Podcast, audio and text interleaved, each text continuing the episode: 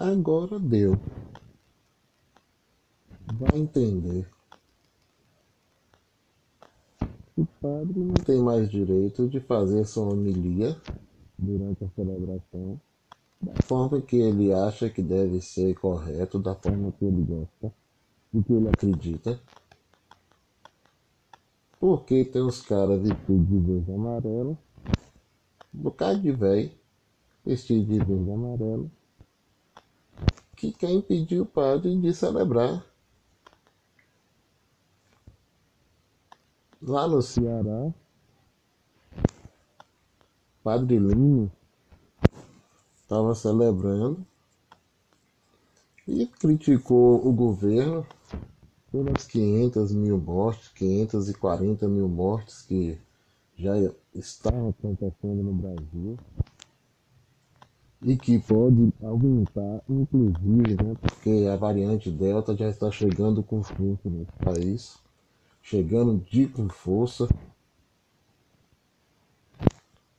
Os caras foram para a sacristia após a missa intimidar o padre. Se os ministros da Eucaristia não tivessem lá, eles podiam até ter agredido fisicamente o padre, como agrediram verbalmente, né? No domingo seguinte, um coronel reformado do exército interrompeu a celebração gritando dentro da igreja que o padre era comunista. Foi posto para fora pelos fiéis né, que participavam da celebração, mas combinaram de invadir a igreja no outro domingo. 15 dias terríveis para os párocos dessa igreja do Ceará. Paróquia da Paz, de irem todos vestidos de verde e amarelo, intimidar a celebração, intimidar o celebrante, intimidar o pároco, intimidar os fiéis que ali participam da missa cotidianamente. Né? Coisas que não aconteciam durante a ditadura militar. Geralmente os caras infiltravam nas celebrações um membro do DOPS, um polícia do DOPS, do ICOD, né, para vigiar os padres. Mas esse tipo de intimidação, de ameaça, eles não faziam diretamente, né?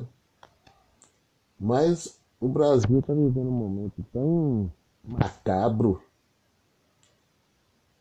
né, um obscurantismo tão grande.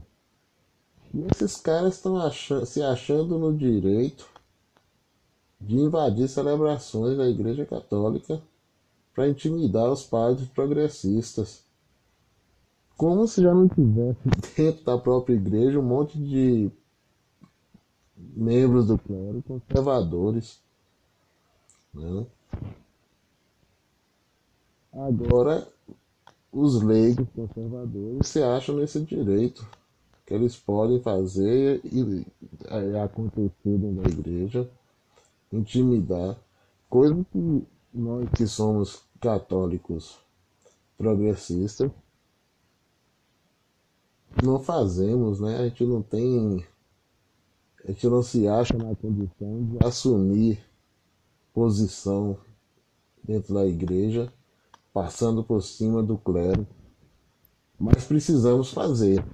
A verdade é que nós precisamos fazer. Não dá mais para a gente ficar calado diante desses quadros, dessa situação, não.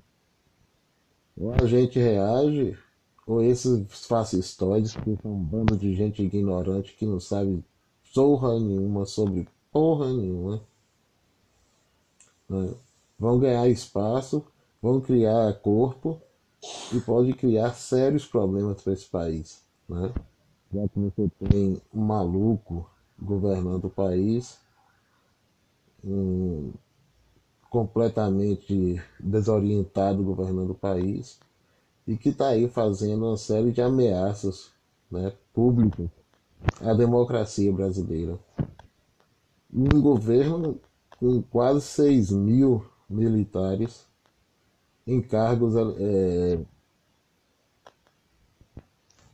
escolhidos, em cargos é, comissionados né, por esse governo autoritário que está se colocado aí.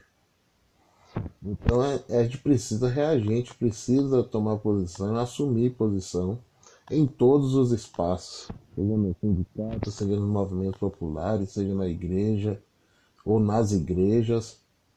Nós progressistas, nós que somos é, povo, que somos populares, que acreditamos em um mundo mais fraterno, um mundo mais, ju mais justo, mais igualitário, precisamos assumir posições, né? precisamos dizer que estamos aqui e que estamos prontos para fazer enfrentamento, se for necessário que a gente faça esse enfrentamento. Porque os caras estão ousados.